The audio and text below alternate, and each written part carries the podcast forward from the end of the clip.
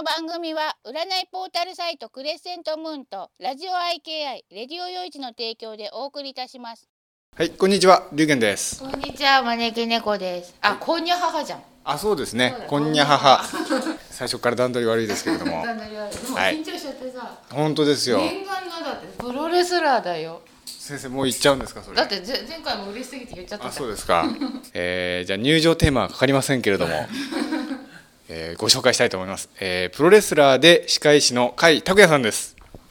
こんにちは、海拓也です。よろしくお願いします。よろしくお願いします。今日はどうもコメントよよくいらっしゃいまして。お招きいただきましてありがとうございます。いやー、ちょっとね、あの緊張してますよね。うん初めてのプロレスラーで。緊張でたまらないえーで実はですね私もですね、招き猫さんもですね、プロレス大好きなんですよ、あのいつ頃からプロレスお好きなんですか？そうですね。僕はですね30年来のプロレスファンで。あ、そしたらもう本当にアントニオ猪木さん、ジャイアントさんの。そうなんですよ。僕変わっててですね僕は馬場派で新日派だったんですよ。ああ、そうなんですか。馬場さんの方が好きだったの新、はい。猪木さんよりは、はい。でも団体としてはもうハルク・ホーガンとか、そこが好きだったんですね。そうですか。であれなんですよ。ちょっと僕若気の至りでですね前田明さんがあまり好きじゃなくてですね。前田明さんが出てくるようになってから見なくなったんですよプロレスを。で90年代に入ってまた前田明さん大好きになって、リングスとか行くようになったんですけど、でそれからやっぱりこうアメリカにちょっと留学しちゃいましてあ、その時にアメリカ人で大仁田敦さんの大ファンがいて、はい。ビデオをしょっちゅう貸してくれるんですよ。それでアメリカで大仁田敦さんをきっかけにプロレスに再燃してで日本帰ってきてから UK にはまってでも一番多く通ってた団体がパンクラスだったんですよね90年代。じゃあもうすべてのプロレスだ、その当時のプロレス団体全部いそうなんですよろんな遺伝子がこう混じり合ってるような状態。です。あのこの間甲斐先生のあの興行で伊藤孝文さんとか出てましたけど、デビュー戦とか行きましたから、あ、そうですか。ファンクラスの。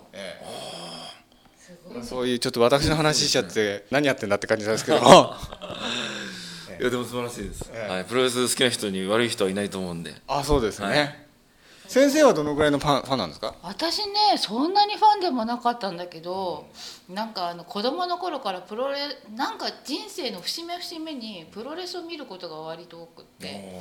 ご縁があるんですね、プロレスに。ななんて言ったらいいんだろうすごい自分が落ち込んでる時とかにプロレスを見て、なんでこの人たちこんな頑張って戦ってんだろうとか、そういうところでつい見入っちゃっていつもなんか元気をもらってたっていうのがあってそれでなんかいつかプロレスに恩返ししたいと思ってたんですよ。だから特別好きな選手がいたとかそういうのでもなくて。最近はなんか女子プロレスばっかり見てるんですけど。最近はあのスターダムっていう団体にはまってるんでね。そうなんですか。ええ。周りに結構プロレス好きが多かったので見る機会も一応テレビとかでは見る機会もあったんですけど、特別そんなに好きな人がいるわけじゃなくてみんな頑張れと思って見てたので。でもあれですよね。プロレスはあの日本が戦争に負けて高度経済成長の時にですね日本人はみんな力道山の試合を見て日本を復興させるあの精神的な礎となってきたわけですから、プロレスの役割ってやっぱそういうものですよね。そうですね。やっぱりそういう原動力になってますね、日本の復興のですね。私も多分そんな感じ、個人的に受けてたものがそういう感じで、いつかプロレスにあの元気をもらってお返しをしたいと思って、ねちょっといい機会じゃないですかそうなんですよ、ねでちょっと甲斐先生のあの甲斐先生と呼ばせていただきたいんですけれども、甲斐先生のお話にいろいろ行きたいんですけれども、えー甲斐先生はですねあのプロレスラーだけではなく、歯科医をやられている、はい。要するに戦う歯医者さんなんですよね、はいそうなんです。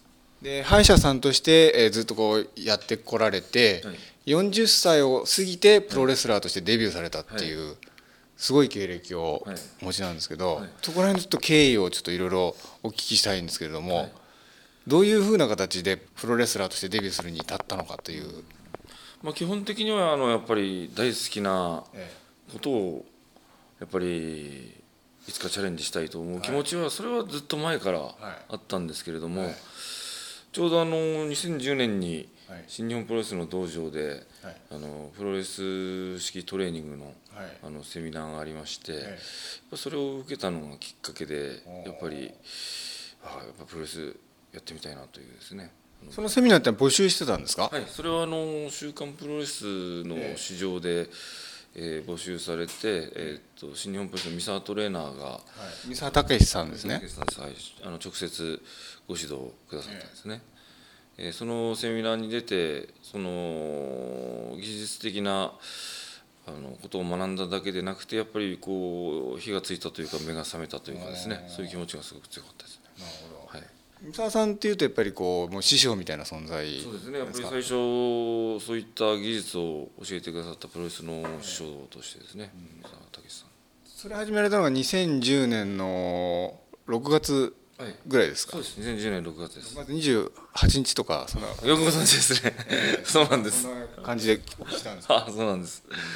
で現在あのあれですよね。ブレイブっていう道場に所属されてるっていう、はい。はい、やっぱりあのプロレス新日本プロレスの方での練習っていうのはそのその時その時のこう単発の、あの指導だったんですけれども、やっぱり毎日練習しないと、あの通用する世界じゃないんで、はい、えー、すぐ近くにあの総合の宮田和幸さんが、はい、あの道場をちょうど開きまして、ええ。ー、やっぱり同郷なんですよ、えあの茨城県出身で、はい、水戸なんですけどね。私は土浦なんですけど、え、あのそういう同郷のすごくあの惹かれるものも合わさってもう迷わず、宮田さんのもとに、弟子入りしまして、それであのブレイブという三郷にある道場でですね、日々練習してます、デビュー戦はどの日だったんですか？えっと2010年あ、はい、えー、さっきのセミナーも2010 2009年だったんですね。2009年ですか。はい、で2010年の5月に、はい、えー、ファイティングエイドという戦いを、はい、えー、私とその師匠の、えー、三沢さんで、はい。えー、あお二人で企画された、はい、企画して主催しまして、でその時に、えー、総合ルールで、えー、戦ったのが、まあ、初めてのリングだったんです、あれがデビュー戦なわけですね。そのじゃあファイティングエイドっていう企画なんですけども、はい、あの甲斐先生はですねあのもう常にそのやられていることが、はい、あの世界とか社会とかに貢献するみたいなところにつながってるみたいなところがあるように見えるんですけども、はい、そのファイティングエイドっていうのは興行収入を寄付されるような形の興行だったんですね、はい。非営利の全額あの収益をワクチンに寄付する大会ですね、うん。で寄付活動みたいなのはもともともうプロレス始められる前からずっとやられてたんですよね。はい、それはあのワクチンを寄付する活動はあの歯科医療のですねインプラントっていう治療を、えー、行うごとに寄付する活動はずっと続けてきてたんです。うん。はい、ね、インプラント治療をこう1回やるごとにワクチン100本寄付みたいな形なんですよね。はい。そのインプラントって何ですかっていう先生の質問があるんですけど。インプラントっていうのはあの歯を抜いた場合にですね、えー、歯を入れる方法3通りありまして、まあ、一番シンプルなのはあの入れ歯ですね。あのバネがついてる取り外し式の。でもう一つはあのブリッジって言いまして両側の歯を削って、えー、3本つながったものを作って接着してつける固定式のブリッジって方です。でいずれの方法を取らない場合はあの抜いたところに、えー、人工歯根チタンでできたものを埋め込んでそこに歯を作る治療なんです。あ僕もそうなんですかね。あ。根があれば根があれば差し歯はできるんですね。根もない時に人工歯根あの骨の中に埋め込むんですよ。ちっちゃなこんな板みたいのが歯茎にされてたよねあ僕なんよくわかんないんですけどね。結構大掛かりな感じになるんですか？まあ手術にはなりますけれどもそんな大きな手術じゃないですね、でその話もちょっと面白いなと思ったんですけど、はい、あの先生が、はい、その甲斐先生がなんか先生2人いるんで今日ややこしいですけど あの招き猫先生じゃなくて甲斐先生が、はい、あのインプラント治療を始めることになったお話もちょっと面白いなと思ったんですよ。すよね、最初あのインプラント治療について反対の立場を取られてたんですよね。否定的だったんです。やっぱり人間の体に金属を埋め込むということはどうなんだろうと。うんまあ、結果から言うとそれは自分のまあ勉強不足でですね、はい、あの人間の体の中で金属って有効に活躍してるんですよ。例えばあの人工関節であったり、人工弁であったり、まあ、あの人体であったりいろいろなところにあの金属ってあの怪我された方には入ってるんですね。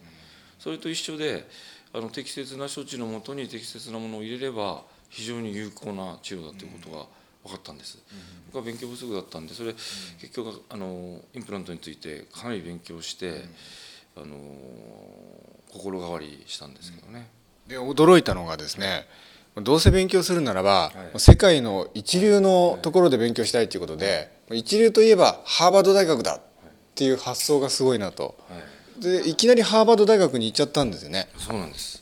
思い立ったらすぐ動くんですけれども。すごいですね。プロレスラーってさ思い立ったらすぐ動く人多くない？桜井美とかさ。そういうのがあの脳みそ筋肉っていうんですかね。いやわかんないですけどそういうのそれでもうこうダイレクトにハーバード大学行って、その道のもう一流の権威である、ウウェーバーェーバー博士という方に、直接あの直々にご指導いただいて、はい、インプラントの技術だったり知識だったりですね、習得させていただいて、まあ、得意技として凱旋帰国、凱旋帰国したんですね。それおいくつぐらいの時なんですか？それは今から11年前なんで、まあ、今45歳なんですけど、ええ。え34歳の時です。ね、はい。その時もう開業されてたんですよね。開業して、まあ、2年ぐらいですね。英語なんですよね向こうで。英語です。僕はあの昔英語の先生をやってた経験がありましてあはい。まあ苦手ではないんで、ええ。まあ、片言ですけれどもある程度通じて。なんかその英語がお得意になったきっかけもプロレスだったって僕はお聞きしたんですけど。はい。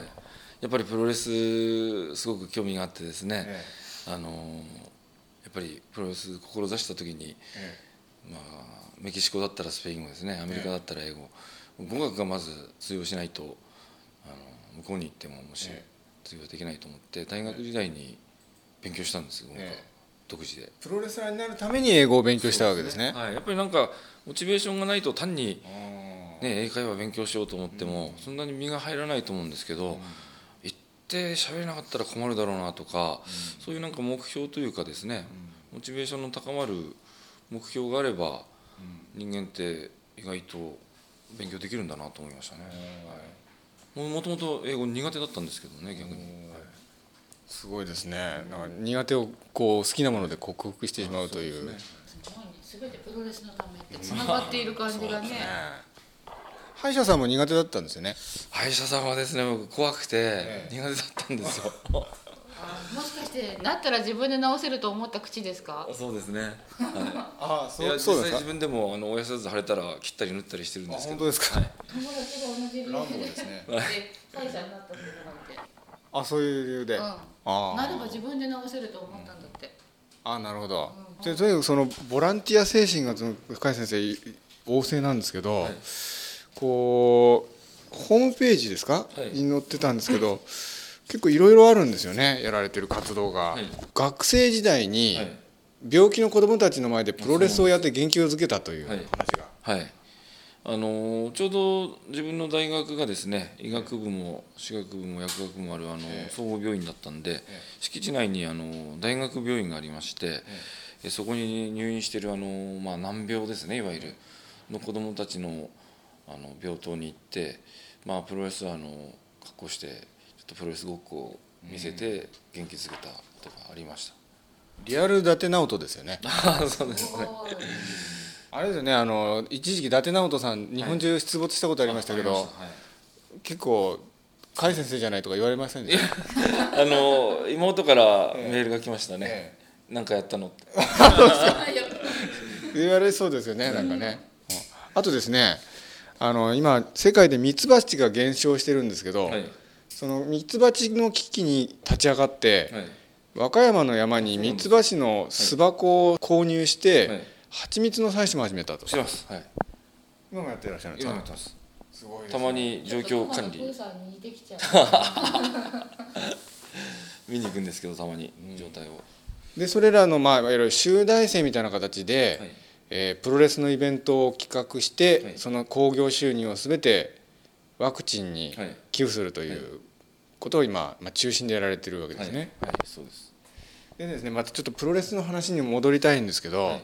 最初のデビュー戦になった、えー2010年のはい。5月8日ですか、のおファイティングエイドという大会で、対戦されたその相手の選手が、はい。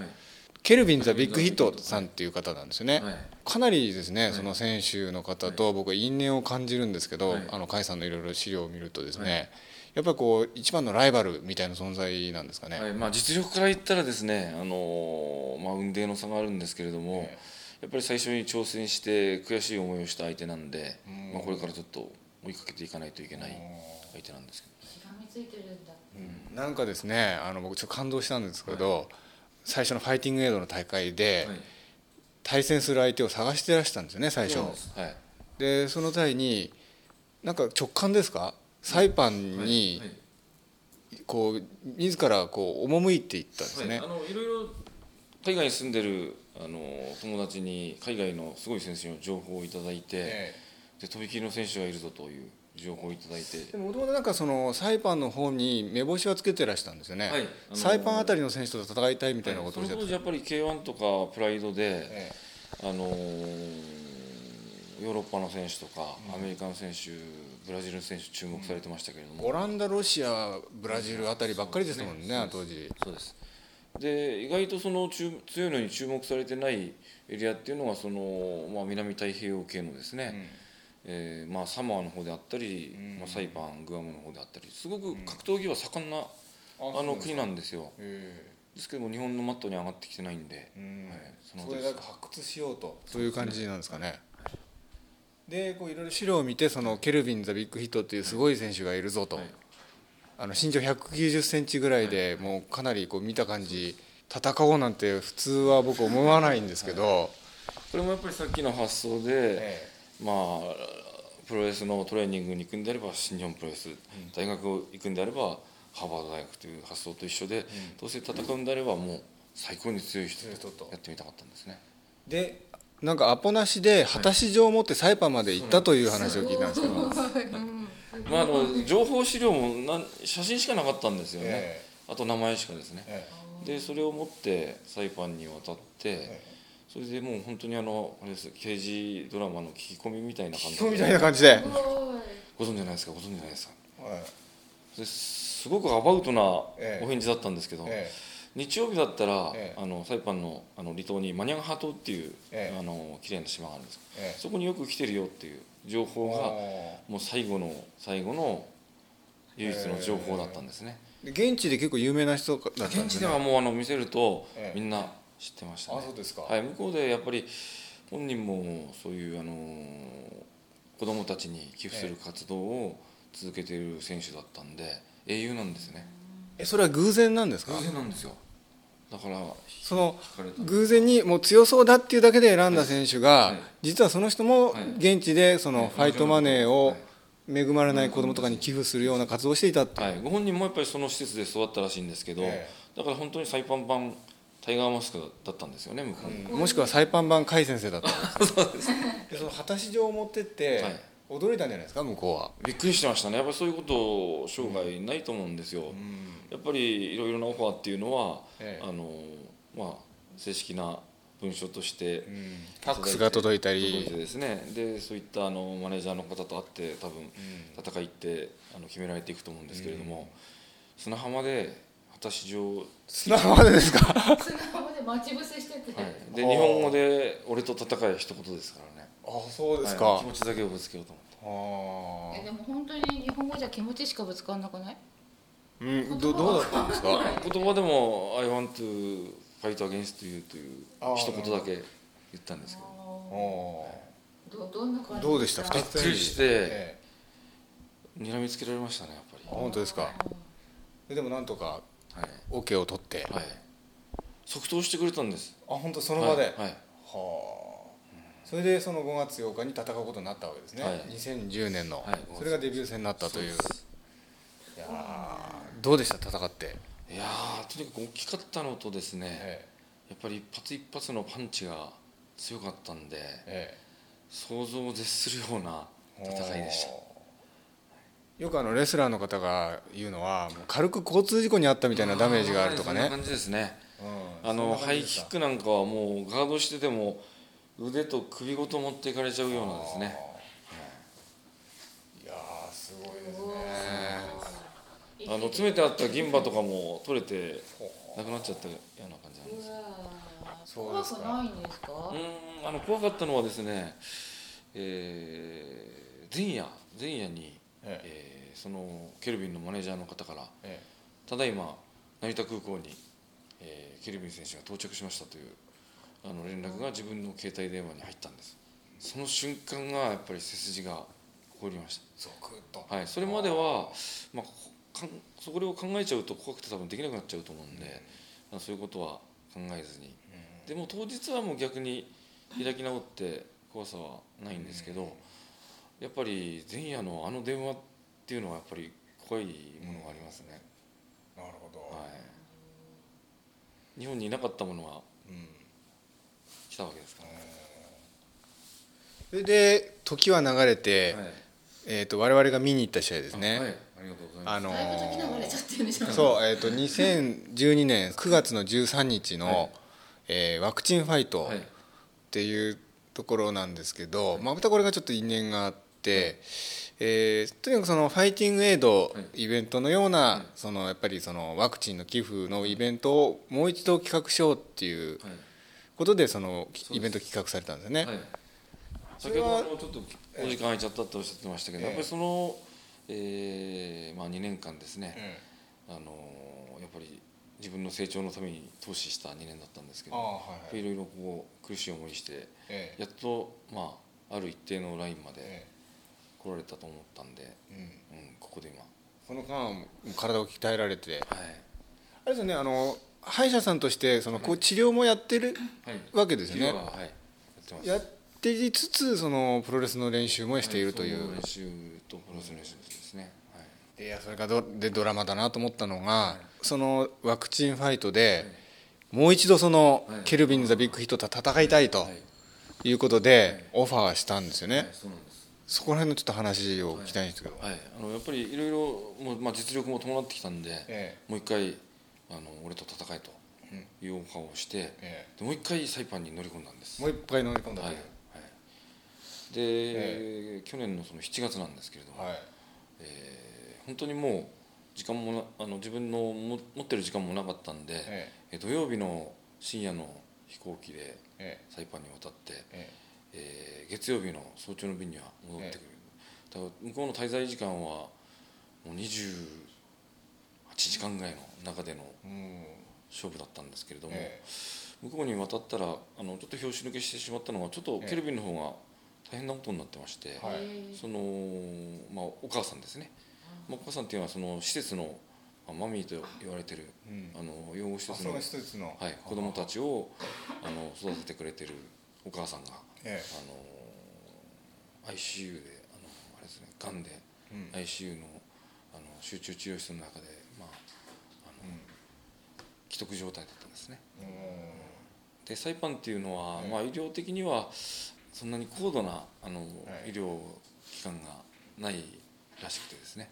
あの本当に大きい治療をする場合はヘリコプターであのグアムに搬送しないといけない状況らしいんですよ、ですからそういう状況もあってあの、まあ、大変な状況なんだけれどもあの、まあ、自分はプロだからどういう状況下にあっても、まあ、今回日本に渡って戦うからとうん。言ってくれたんですね、うん。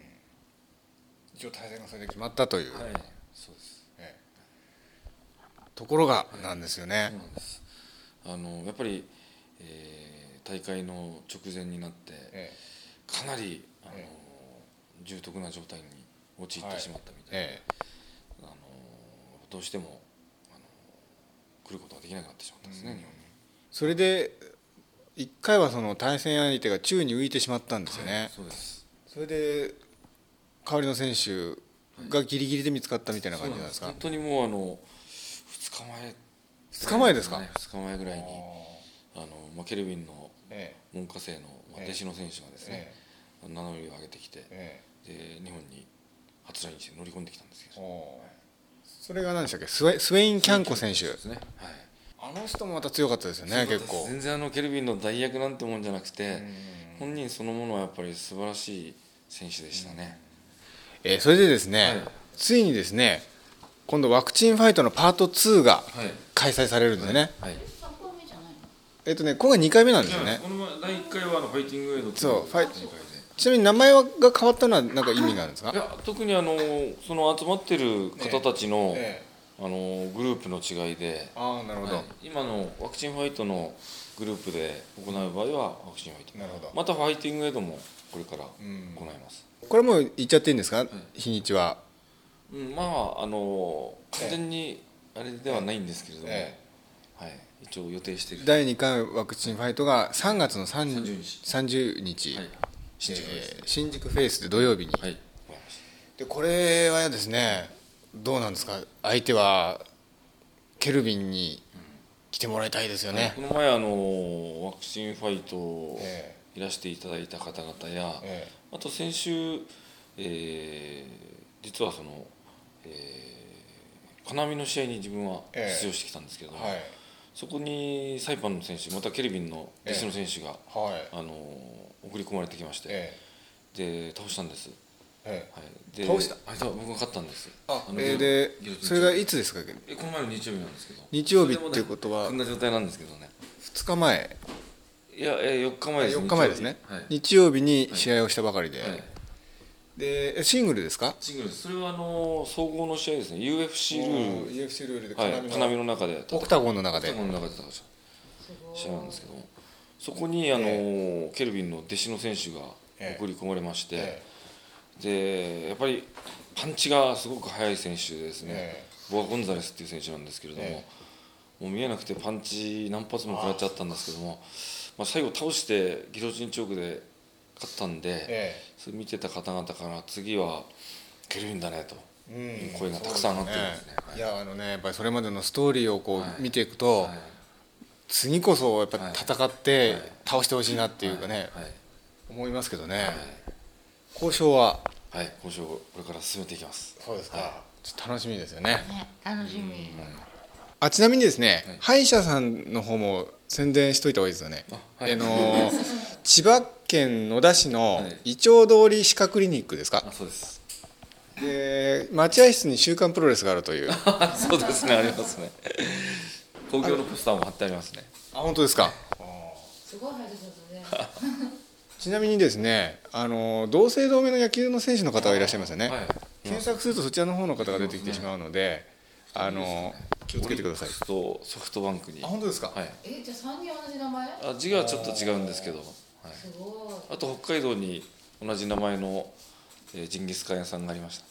開拓屋というか。はい。あああと開拓屋さんだ漢字からは違うんですけどね。あすごいちなみにですねあの印象的なのがですね甲斐先生のはい座右の銘がいいなと思ったんですよ、はいちょっとこう自らのお言葉ではいお願いします、はい。えー、少尉、えー、小小小さい医者ですね。少尉、えー、病を治す。えー、中尉、中ぐらいの医者の医ですね。中尉、心を治す。大尉、大きい医者の医ですね。大尉、えー、世界を治す。えーこれをあの座右の銘として頑張ってます。大中小ですよね。大受賞です。だから先生はですね歯医者さんとして病を治し、はい。プロレスラーとして人々を元気づけてはい。心を治し、はい。なおかつえー寄付活動で世界を治しているという大は小を兼ねるというんじゃないですけども、ただその大大がやっぱり思いつかなかったんですよ。ずっと自分で活動しながらもそれでそういったあのワクチン寄付活動を行うことが結果として世界の子どもたちを救っているということにつながることがあの大義なんじゃないかという結論が出たんですよね。あのー肉体が素晴らしいですよね、あのステロイド疑惑が一時持ち上がったと ね。やっぱり医療機関なんで、はい、手に入るんでしょっていうことをすごく言われましたね。全日本プロレスの方々から結構あれですよね30代後半とか40になってから体鍛え始めて、はい。あのすごいこのぐらい体が成長するってないっていうなんか、い。ないんですかねやっぱり、ないですね。なかなか大きく変わるのは難しいですね。もともとあの痩せ型だったんです、あはい、中学高校陸上部で。二十歳までの最高体重は48キロだったんですよ。なんと。おー。えー、じゃあ女性並みに軽かったんですね。はいそうなんです。だから街で喧嘩とかしてもちょっと負けちゃうんですね。で喧嘩するような人だったんでいやもうその当時はですねやんちゃだったんですいかやあの町自体というかいろいろ社会的なあれも悪結構悪かったんですよね。ふあの風潮というかでも私たちとそんな年違わないもんね。そうですか。ほら私たちがさ中学生ぐらいの時ってなんか突っ張りとか言ってね。そうです。そういう時代だったんで、ね。はい、絡まれちゃうんですよ。暴走族とかブイブイ言ってたわはい。喧嘩入門とかそんな本を読んではい。買いましたボロボロになるまで読みました。ねねバイブルにしてる人いたもんね。そうですね。私たちの頃ね。はい。でもあの大学時代は結構武勇伝があるんですよね、はい。結構あの喧嘩してはい。ナイフを持った相手を喧嘩というかそうなんです。ナイフを持った相手にあの襲われそうになって。にやっつけちゃったりとかね、はい。あるらしいです。ありました。いや結構ですね。あの甲斐先生のですねこう今日に備えてブログをちょっと読んできたんですよ。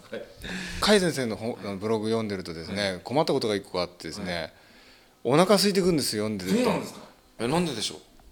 食べることばっかりですよね半分。ぐらいうまそうなね食べ物の写真がずらー並んでてバクバク食ってる写真がもうね2日に1回は出てくるんでそうですね。ね、ちょっと読んでるとお腹が空いてきてそれかなりきつかったですけどね。あまあここら辺でですねリスナーからのメールが来てますんで読みたいと思います。これですねにゃ太郎さんですね。ありがとうございます。これねあの前回ですね招く猫先生がはい。番組で来来週はプロレスラーですよ」ってパラッと漏らしてしまったことを受けてのメールなんですけど、えー読みます「キューティー招き猫先生。重心サンダー龍賢様こんにゃ母プロレスラーの方にもこんにゃ母チンテテ様もこんにゃ母時は来た。プロレスラーがゲストということで楽しみにお待ちしております。男子や女子 WWE など海外やメジャーからインディーまでプロレスは百花繚乱。夢と感動を与えてくれるプロレスは素晴らしいです。プロレスラーの前世は何なのでしょう。求道者のように感じますが。それではメインイベント。招き猫先生と龍賢様の夢のタッグマッチでガチンコスペシャルトークバトルをご期待よろしく申し上げます。というメールなんですが。プロレスラーの前世って結構興味がありましてあはい。あのよく僕あの招き猫さんとプロレスをこう DVD で見たりすると、あれこの人の前世はこうだなんて言い出すんですよ。なんか見えちゃう人がいて、ななんかわかんないんですけど、割と有名になる人ってリベンジ組の人が多いんですよね。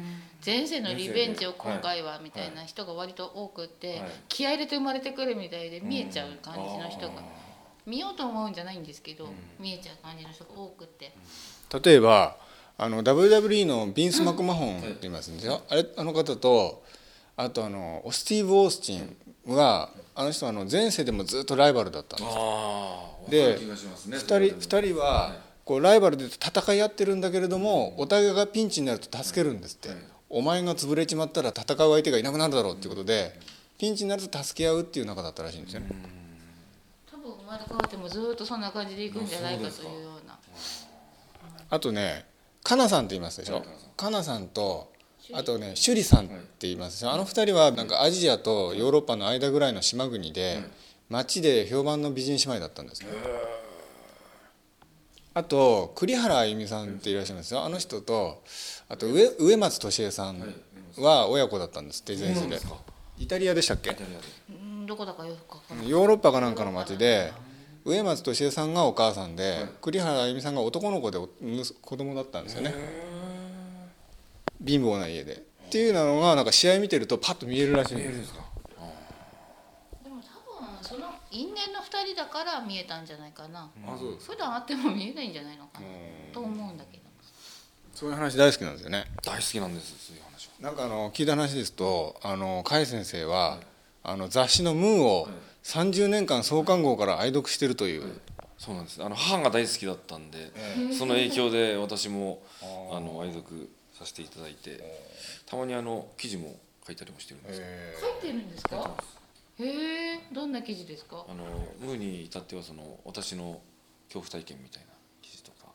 あとはまあ読者の広場のコーナーとか。この招き猫さん変わってましてですね、はいあのー霊感があって幽霊とか見えるのに、怖い話大嫌いなんですよ。怖がり屋で。恐怖体験嫌ですよ。怖いじゃないですか。しかもね分かるがために怖いのかもしれないですねでも、はいどうなんだろう。そうなのかな、でも怖いのは嫌だ。この人すごい面白いのがですねあの現実主義者なんですよ。見た見たものじゃないと信じないっていう。ただ霊感があるから信じるってだけで、もし霊感がなしで生まれてたら、絶対に死後の世界だとか霊とか信じなかったっていう人なんですよね、多分そうなんじゃないかなと、あれですよね。甲斐先生の前世とか知りたいですよね。知りたいですね。甲斐先生の前世はどんなんだったんですか？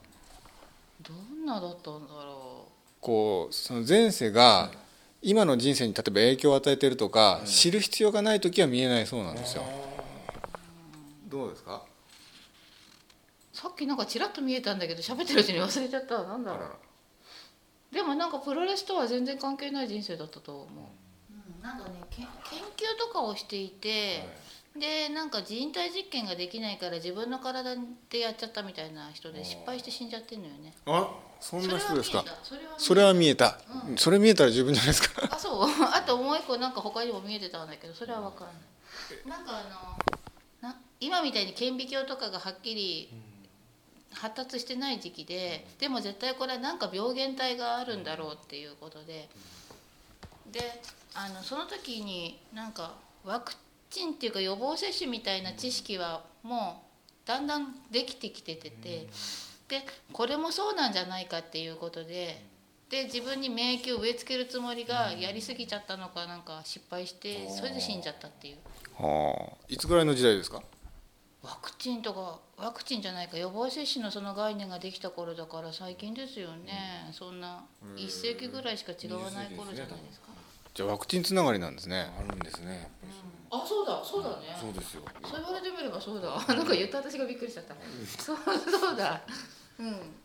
やっぱりじゃあそれ関係してるんですかね今の。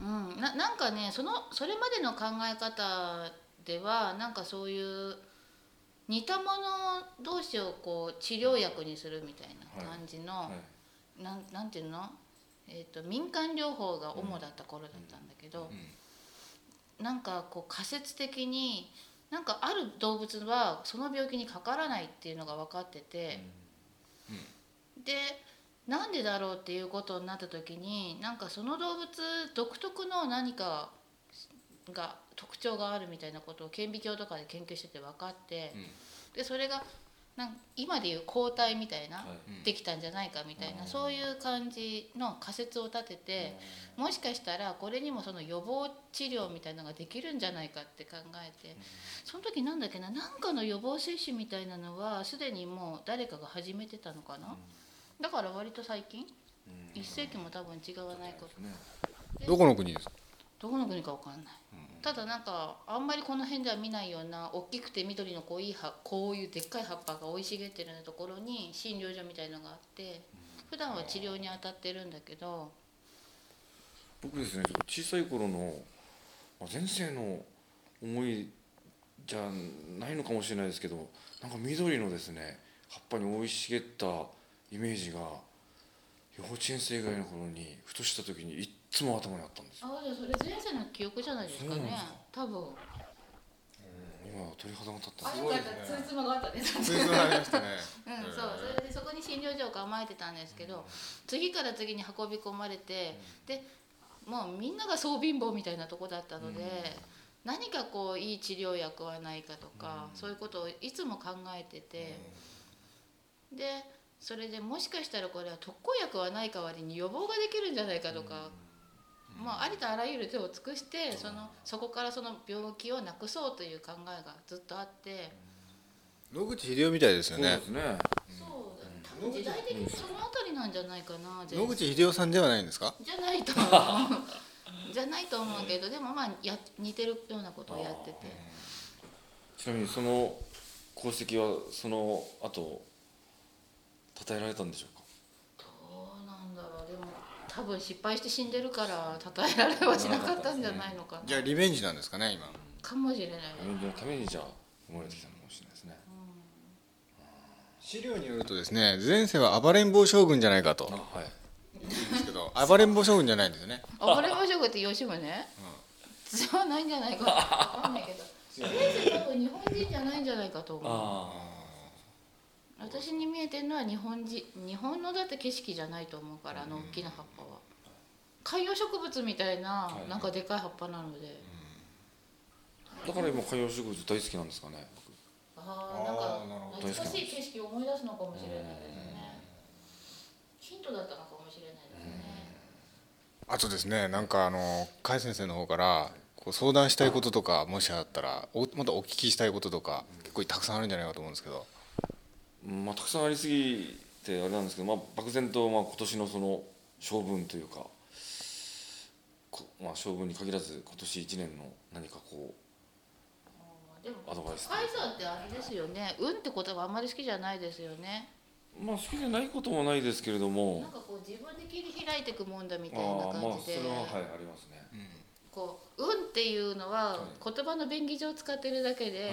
そんなものに振り回されてたまるかみたいなところがあるからあんまり聞いたところでそんなに役立たないというか。でもあの初詣のあの おみくじとかは僕はすごく気にします。うん、う運っていうのはね多分あのもともとはこうそれをすることっていうのに使命があるので、はいそれが正しければ運が向いてきたかのようにいい方に働くしはい。それが間違った方向に行きそうになればちょっと痛い目見て運がなかったみたいな感じになるっていう。あもうこれ使命みたいなもので与えられた天命だから、はい。運とかそういうことじゃないんですよなるほど。だから戦う姿を見せることが大事であって、いやっぱ勝ち負けの結果がどう出るかっていうのではないので、はい勝負とか言われるとやっぱりその時の自分のコンディションが全てはい。影響するって感じで、はい。運とかそういうことじゃないんですよね。だからずっと同じ状態なんですよね、終わるまで。しくりきますねなんか。うん、なんですよね。なんかですねブログ読んだらですね、結構あの神秘体験がいくつか書いてあったんですけど、たくさんあるんですねうんまあスペシャル体験パッと思い浮かぶのはあの山手線に乗った時にですね、えーあそう中学校の時にあの横須賀のお墓参りにちょうど行ったんです、で上野駅から乗って、えー東京駅で横須賀線に乗り換える時にですねあの網棚にあのいろいろな僕たちの荷物をえお母さんの荷物妹の荷物を載せたんです。えで降りる時はもうあの東京駅で人がいっぱいだったんでその荷物をあの取れずにですねええ。押し出されるようにええ出ちゃったんです、はあ。で「あお母さん荷物」って言ってる瞬間にドアが閉まってええ。出ちゃったんですね。はいはい。でえー母はその駅員さんに言って次の駅で取ってもらうからって言ったんですけども、電車が通り過ぎてうん。あの通り過ぎた後に向こう側のホームにえ荷物が置いてあるんですよ。えあれれ「お母さんあれ?」って言ったらえ。いやあれ似てるけど今しまったの見たでしょ？ここでって、見たって。でもあれ絶対自分が部活の時持って行ってる荷物だよなと思って、えあのホーム反対側に行ってですね、近づいたらこれ絶対自分のバッグだと思ったんで、え迷わずチャックを開けたんですよ、ええ。そう自分の着替えが出てきたんですはあ。物がもう瞬間移動したとしか思えないとしか思えないですねもしくはその電車に乗ってた人が起点を利かしてパッと投げたとか。ずーっと目で追っていったんであの椅子の上に綺麗な形で置いてあるのはちょっと子供ながらに。これ何なんでしょでも子供のうちって割と思いの力が強いからなんかそういうことしちゃう人いるって聞くよ。うこれはどうなんですか？わかります？うん。なんかよく物質移動とかなんとか思いの力でやっちゃう人がいるって。ああじゃあそれやっちゃったっていうことですかね？多分やっちゃったんでしょうねだっていきなりハーバード行っちゃうような人だよ。ね裁判行っては果たしをそうだ渡すような。いきなり果たし状渡してるんですよそよっぽど思いの力が強いんだよ。ああなるほどね。子供の頃はねやっぱ大人よりも純粋だからもっとストレートにバーって思いがいっちゃったんじゃない？あるって聞くよな。んかなるほど。まあ不思議だったのは母が母の言葉が「ご先祖様が助けてくれたんだね」で終わりだったんですよね。全然びっくりしてなかったんですよ。ああ受け入れちゃう。かもしれないね。お墓参りだったんでちょうど、はい、目的が。あれですか？あのー甲斐先生と例えばケルビンなんかは前世の因縁とかないんですかね？分かんない。顔知らないから。あかケルビンのじゃあ写真見ればわかります？あのケルビンさんはこれですね。甲斐先生と一緒に写ってる写真ですけどあこの人はその前世の病院だった時に治療を受けててすごく感謝してる人だと。あケルビンは甲斐先生が治療した人なんですね。なんかもうこの人なんか前世は戦士で、うん。その地域の戦士みたいななんか狩猟民族だったのかな、なんかよくわかんないんですけど戦う人で何か守らんその地域の人を守んなきゃいけないんで戦いに出たんだけどももう瀕死の状態で戻ってきてそれを治療して助けたっていう。じゃあ根根性では恩返ししてるんですかね？けどあとこの方の前世のお母さんっていうのも割と年老いてからこの人を産んでるみたいなんですけど、その人の命も助けてるのでものすごい感謝の気持ちであいた。前世のお母さんを甲斐先生が助けてる。そう。でこの人本前世のこの人本人も助けてるからあ2人にとっての恩人という感じで関係性はありましたね。ー。なるほど。あその話するからさっきのが見えたのかな。その免疫の予防治療できないかと思ってたその時代の普段やってるお医者さんとしてやってるところに診療所に来てた人、ーそうですか。そういえばさっきから見えるんですけど、はい。この辺りにはい。腰の位置があるぐらいの大きなプロレスラーの方が見えるんですよね。ただ顔とかがはっきりしないんですけど金髪っぽくて。お。でこうあの短パンみたいな感じのはいコスチュームなんですけど、はいはい。その方がもう亡くなられてる方なんですけど亡くなられてる方ですか？はい見えるんですよ。いや僕生きてる方だったらすごく心当たりがあるんですけれども金髪で。身長の高い方は。一人。あこの間見た方ですかね。高山さんですよね。高山さんって本当でかいですよね。でかいですね。2メートル近いですね。高山さんって僕ゴールデンカップスの時にねよく見まして、はい。え先生プロレスラーの金髪のプロレスラーの方が今後ろにいるってことですか？あの高山さんって人のはあの応援してる念みたいなのが絡んでるのが見えるけども、そうその私の言ってる人はなんか違くてもう亡くなった方で多分日本人の方じゃないんじゃないかな。誰ですか染めてて金髪な感じじゃないので。フレッド・ブラッシーじゃないですよね。うーん。時代的にどうなんだろう。気になりますよね。気になりますねそれは。金金髪で。プロレスラーの方、亡くなってから何年も経ってないと思う。だったらブレフレフレッド・ブラッシーって最近じゃないですか？お亡くなりかな比較的最近ですか？もしくは5年経ってないんじゃないかな。日本人で金髪といったら？日本人い。やではあ日本人では誰ですか？天然の金髪だと思うんですよ、あそうですか。ブラッシーってここれじゃないですか？ここの人ですよねフレッド・ブラッシ。ーそうですね。この人じゃないですか？フレッド・ブラッシ。ーああ近いかも。近い。近いかも。顔がはっきり分かんないけどでも近いかも。雰囲気が感じるものがなんか近いかも。フレッド・ブラッシーが甲斐先生を守ってるんですか？いや似てるだけかもしれないけど本人かもしれない。なんかか生きてる時とはやっぱ死んじゃうと変わっちゃう。だって全然違いますよね。まあ強いて共通点があるとしたらええ。あの選手はあの歯をヤスリで削ってそう。歯をヤスリで削って尖らしてて噛みつき魔フレッド・ブラッシーって言われてたんですよね それながりはありますねははい歯医者的にどうなのよじゃない。でどうなんですかね。決してやらないでくださいこれは。誰かを真似しないでくださいみたいなことしてそうですよね。俺の歯を直してくれって待って後ろで待ってるんじゃないですか。ああそうかなそうなのかな。違うような気がするけど。えそんなことでわざわざ後ろにいなくなるいないですよね。歯歯ぐらいのことで。いやなんまあとにかくこうえまあなんかでもじゃないんですかねあれじゃないかな、プロレスラーの中でも選んだ人の後ろに常になんかいるんじゃないの？たまたま今日は甲斐さんの後ろにいるとかって。ああもうプロレスが好きでいろんな人を回ってるのかもしれないですね。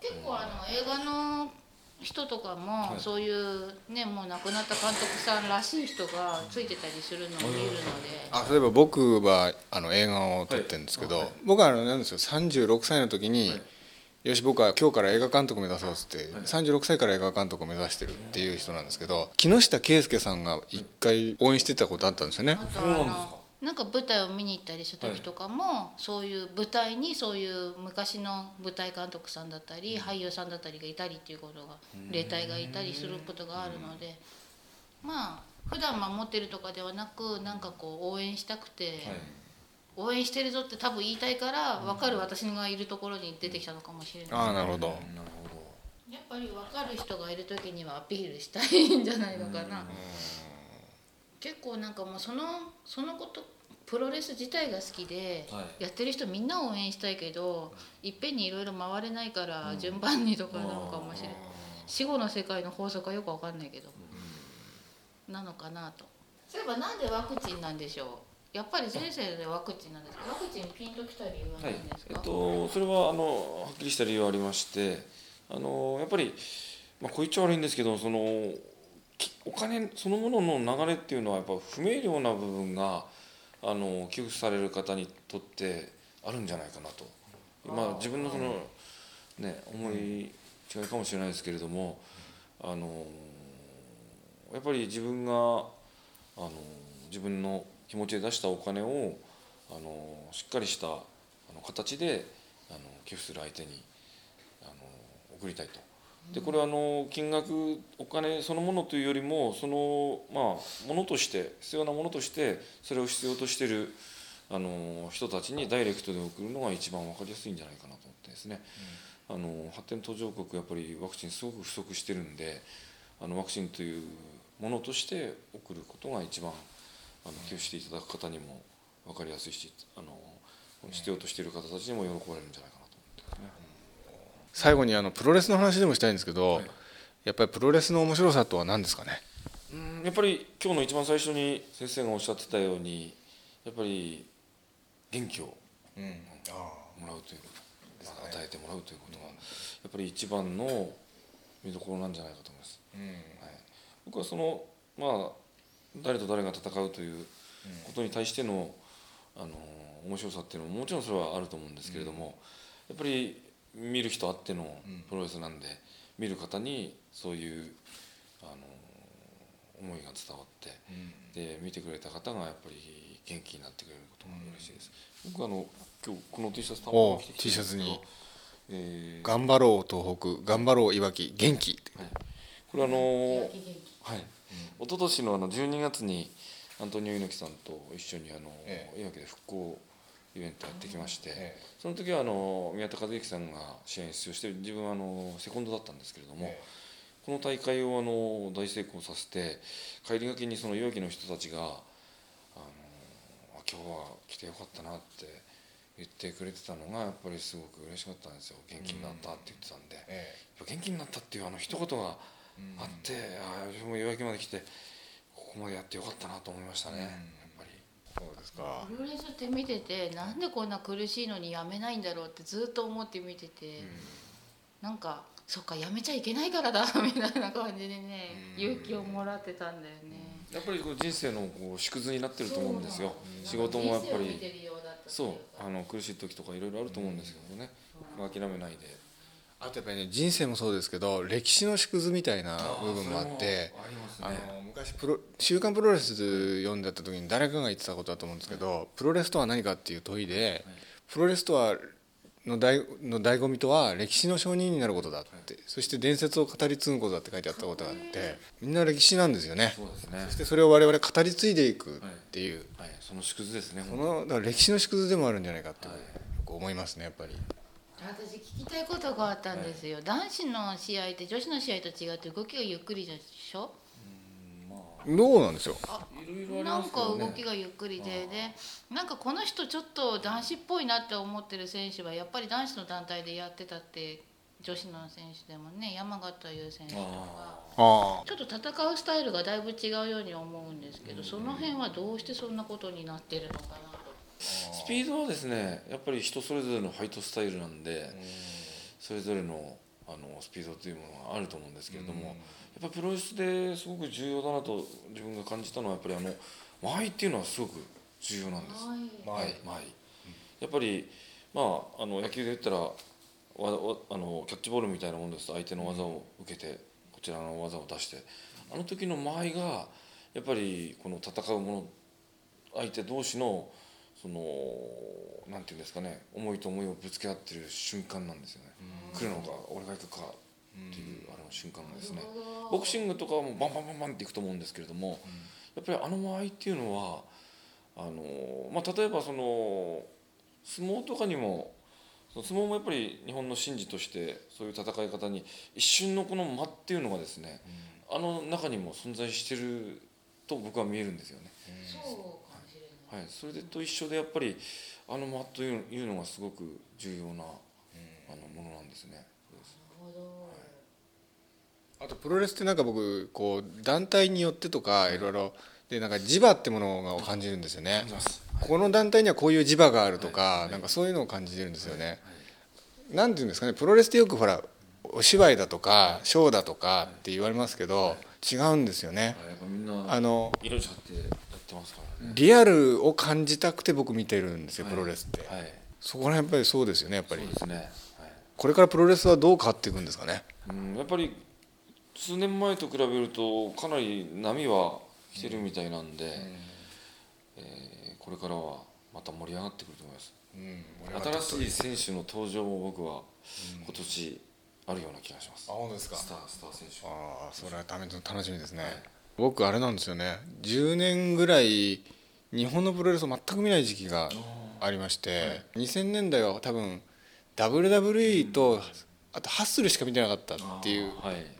時期があって最近なんですよまたプロレスに日本のプロレスもちょっと見ようかなって思ってきたところに甲斐さんとお知り合い知り合いだったんですよね。はい、やっぱりあの昔好きだった方が今こう眠ってる方がたくさんいるとそう思うんですよね。